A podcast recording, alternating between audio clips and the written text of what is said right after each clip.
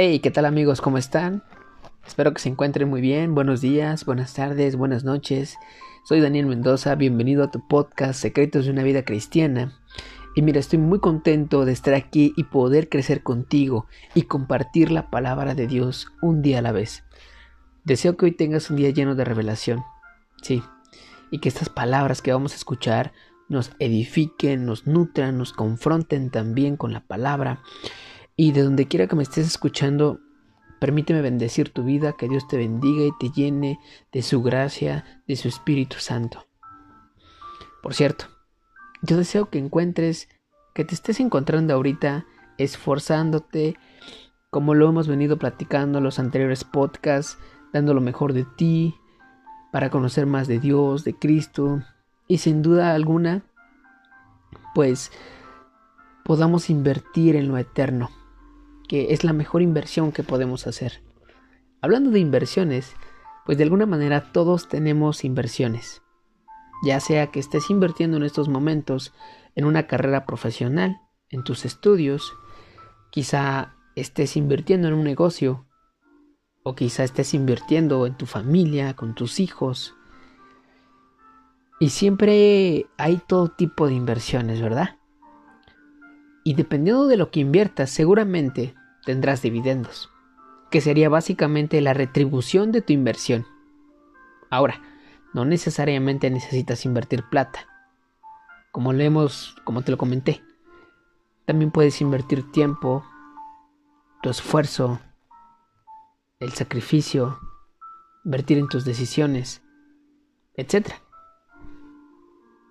Hoy vengo muy financiero, pero el punto al que quiero llegar es que muchos estamos teniendo dividendos que no nos gustan, que nos ponen tristes, que nos pueden incluso nublar el presente y ocasionarnos pues dejar de ver el futuro, ya sea que nos dé ansiedad o estrés, sobre todo ahorita, en esta época de pandemia.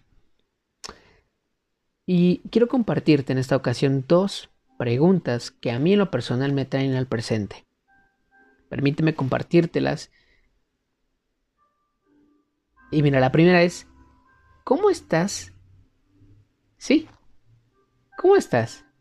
Es muy importante porque el saber cómo estás te permite darte cuenta de tu realidad.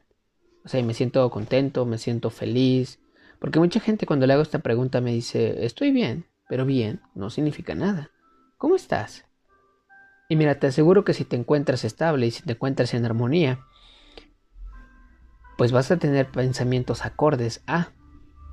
Y a esa pregunta yo quiero agregarle un poquito más y decirte, ¿cómo estás invirtiendo en ti? Sí, ¿estás tomando la palabra de Dios recurrentemente en tu vida? ¿Te estás esforzando para que todos los días la encuentres? ¿Vayas a ella, recurras a ella? ¿O quizá en algún grupo de lectura bíblico? ¿Qué estás pensando diariamente? Incluso si tus pensamientos van conforme a edificar tu fe, tu seguridad, tu actitud, tu esperanza, qué es lo que esperas de la vida. ¿Estás relacionándote con personas que te ayuden a crecer, que te ayuden a mejorar? ¿O tú las estás ayudando a crecer o a mejorar? Acercarlas al Señor? ¿Me acompañas? Vamos a un versículo bíblico. Es en Efesios 6:13. ¿Ya llegaste? Bien. Dice así. Por lo tanto, tomar toda la armadura de Dios para que podáis resistir al malo y habiendo acabado todo, estar firmes. Y mira, no importa, no sé si lo notaste, pero no importa si en este momento te sientes triste, deprimido o te sientes feliz o contento. El día malo va a llegar. Y más nos vale estar preparados para poder resistir y estar firmes. Así que la segunda pregunta que me hace aterrizar es, ¿cómo está mi corazón? ¿Tu corazón? Sí, ¿cómo está tu corazón? ¿Me acompañas? Vamos a un versículo bíblico. Es en el Viejo Testamento, Proverbios 4:23. Dice, Sobre toda cosa guardada, guarda tu corazón, porque de él emana vida. He escuchado decir que las palabras pueden ser puede doler más que incluso los golpes. Pero mira, todo lo que habita en nosotros es un reflejo de nuestro interior. Tan importante también apoyar a nuestros seres queridos con palabras de aliento que son de bendición para su vida y pueden nutrir su conciencia, eh, la sonrisa que puedes emanar de, de ti para ellos. Acompáñame a otro versículo bíblico. Está en Lucas 6:45. ¿Ya llegaste? Lucas 6:45 dice, El hombre bueno, del buen tesoro de su corazón saca lo bueno, del mal tesoro de su corazón saca lo malo, porque de la abundancia del corazón habla la boca. Mm, nuevamente, la palabra nos dice que cuidemos, cuidemos lo que entra en nuestro corazón. ¿Y cómo poder cuidar de ello? Bueno, primero acercándonos a la palabra reflexionar en ella. Y que también hacer esa introspección de qué es lo que estoy diciendo, qué es lo que estoy sintiendo y qué es lo que le estoy compartiendo a los demás.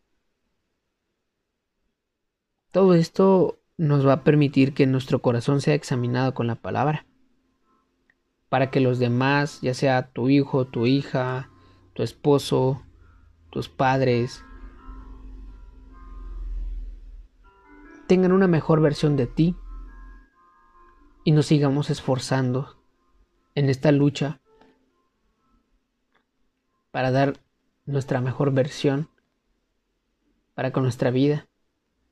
Y recuerda, es muy importante que vigilemos lo que entra en nosotros, porque será un reflejo exacto para los demás. Amén. Muy bien. Así que, antes de irme, solo quiero decirte esto. Hoy es un buen momento para volver a empezar. Bendiciones.